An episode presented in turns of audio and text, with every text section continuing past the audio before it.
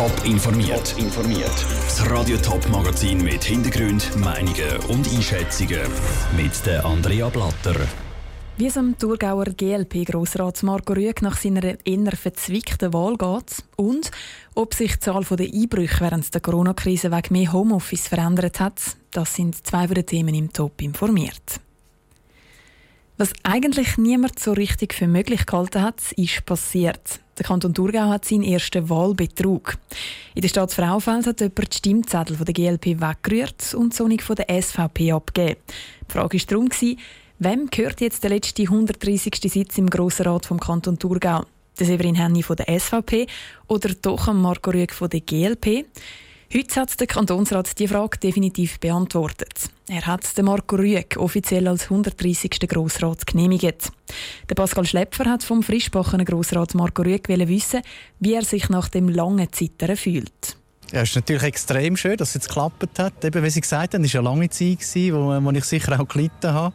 Ähm, aber jetzt ist es ähm, schön, dass es so geklappt hat und so eindeutig auch geklappt hat, dass sogar die Mehrheit auch von der SVP eigentlich für jetzt den Antrag war. Was bedeutet Ihnen das, dass jetzt auch die SVP, wo den Sitz verliert, Severin Henny, wo da nicht kann mitpolitisieren dafür sie, dass jetzt auch die SVP für sie ist und Ihnen auch mit der Mehrheit gesagt hat, ja, wir wollen sie im Kantonsrat? Ja, ich finde es schön. Das ist natürlich auch Demokratie. Ich denke, der Wählerwille, den sie jetzt auch in dem Sinne akzeptieren. Äh, von dem her bin ich froh, dass es so geklappt hat. Wobei auch die SVP natürlich nichts dafür kann äh, für das Wahldebakel. Das muss man so klar festhalten. Es ist gefälscht worden von jemandem, den man jetzt namentlich anscheinend kennt. Wir werden vielleicht auch erfahren, wer. Aber weder die SVP noch die GLP kann etwas dafür. Jetzt ist es losgegangen, heute ist Ihr erster Tag. Wie fühlt sich das an? Ja, es war natürlich speziell jetzt die Vereidigung, die ich dann alleine vornehmen konnte und alle noch aufgestanden sind. Das war sicher emotional berührend. Gewesen. Und ich bin jetzt aber froh, kann jetzt anfangen zu arbeiten und auch etwas bewegen. Für das bin ich, für das bin ich gekommen, schlussendlich. Sie wollen etwas bewegen. Wo können Sie am meisten bewegen? Wo haben Sie das grösste Wissen zum Mitmachen, wo auch der Kanton Thurgau als Ganzes kann von Ihrem Wissen profitieren kann? Also ich bin ja Ingenieur und habe im Bereich Energie äh, ein sehr grosses Wissen, Energiewirtschaft und insbesondere Solarenergie. Ich bin auch Präsident von der Solargenossenschaft im Frauenfeld und das wird sicher ein Thema sein, das mich beschäftigt und ich versuche im Grossen Rat einzubringen, dass man mehr zur Energiewende macht, äh, mehr gegen den Klimawandel sich engagiert. Was ist denn da vielleicht eine Idee, die Sie haben, die Sie würden mit reinbringen oder wollen forcieren eine Idee ist, die ich jetzt platziert habe, wo ich auch äh, die Thurgauer äh, TKB-Millionen noch äh, ein Projekt wäre, um einen Parkplatz überdachen mit Solarmodul, weil die sind eh da, die sind froh, wenn sie beschattet sind und man kann dann die Solarenergie direkt nutzen, zum Elektroauto tanken. Der GLP-Grossrat Marco Rüegg im Interview mit dem Pascal Schlepfer. Wegen dem Wahlbetrug arbeiten die GLP, die SP und die FDP zusammen um einen gemeinsamen Vorstoß. Sie wollen mit der Erkenntnis von der Stadt Frauenfeld einen neuen Wahlbetrug verhindern. Welche Massnahmen das sie aber genau treffen wollen, ist noch nicht klar. Eine der Thurgauer Kantonsräte hat neben dem Wahlbetrug auch noch eine andere Angelegenheit auf dem Herzen. Der grünen Kantonsrätin Karin Bettrisee geht um die Gleichstellung von Männern und Frauen. Beim Wirtschaftsforum Thurgau sind nämlich nur Männer als Redner eingeladen. Keine einzige Expertin, keine einzige Unternehmerin. Das sorgt nicht nur bei der Kantonsrätin Karin Bettrisee für rote Köpfe, wie der Beitrag von Patrick Walter zeigt. Rückständig und arrogant. Die Wortwahl von der Kantonsrätin Karin Bettkise ist heftig. Der Auslöser? Am Wirtschaftsforum Thurgau im November treten sechs Redner auf. Die einzige Frau in der Runde ist Mona Fetsch als Moderatorin.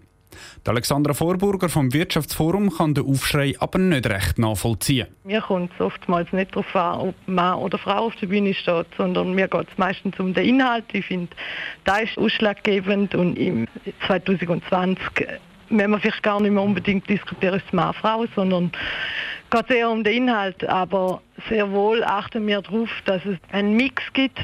Darum sind auch Frauen angefragt worden, sagt Alexandra Vorburger. Es hätte in dem Jahr aber einfach nicht gepasst. Dass es schwierig sein kann, um Frauen aus der Wirtschaft zu finden für so einen Anlass wie das Wirtschaftsforum Thurgau, das sieht auch Claudine Esseva von der Organisation Business and Professional Women, die sich für die Gleichstellung von erwerbstätigen Frauen einsetzt. Aber? Es macht es nicht besser. es ist, auch wenn es schwierig ist, man muss dranbleiben. Ich glaube, das sind wirklich die Zeiten sind vorbei, wo man einfach einen Anlass machen kann, wo nur Männer auftreten.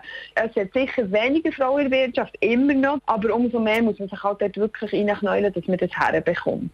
Böse Absicht wird Claudine Seva den Organisatoren vom Wirtschaftsforum aber nicht unterstellen. Sie haben es einfach nicht als wichtig genug angeschaut, um auch Frauen aus der Wirtschaft einzuladen. Der Beitrag von Patrick Walter. Heute, am 1. Juli, tritt übrigens auch das neue Gleichstellungsgesetz in Kraft. Es soll helfen, dass die Lohnschere zwischen Männern und Frauen in der Schweizer Wirtschaft ausgeglichen wird. Die Tür zu der Wohnung geht auf und dann der Horror. Alles liegt umeinander, die Kästen sind ausgeräumt und der teure neue Fernseher ist weg. Genau wie alle Nötli aus dem Sparsocken der Oma. Die Einbrecher sind am Werk. Gewesen. Während der Corona-Krise sind jetzt mehr Leute im Homeoffice und auch sonst mehr daheim. Hat sich darum die Zahl der Einbrüche verändert? Celine Greising hat es herausgefunden. Seit der Bundesrat Mitte März den Notstand ausgerufen hat, sind im Kanton Thurgau die Einbrüche massiv zurückgegangen. Sie haben sich sogar mehr wie halbiert, erklärt der Michael Roth von der Kantonspolizei Thurgau. Er kann sich auch erklären, wieso das so ist. Es hat sicher damit zu tun, dass einerseits die Leute mehr im Homeoffice sind und sich auch die Haie aufgehalten haben.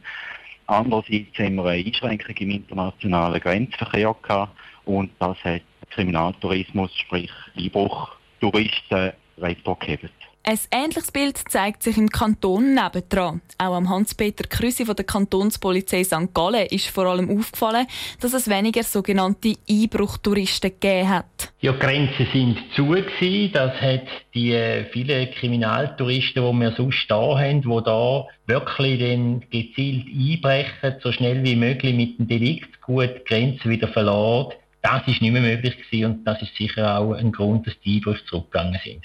Im Kanton Zürich sind die Zahlen der Einbrüche zwischen März und Juni um etwa ein Drittel zurückgegangen. Die Kantonspolizei Zürich will die tieferen Einbruchzahlen aber nicht direkt mit der Corona-Krise in Verbindung setzen. Celine Greising hat es berichtet. Das Diebesgut das hat sich übrigens nicht verändert. Nach wie vor wird meistens Bargeld, Schmuck, Handys oder Uhren geklaut. Top informiert, auch als Podcast. Mehr Informationen gibt es auf toponline.ch.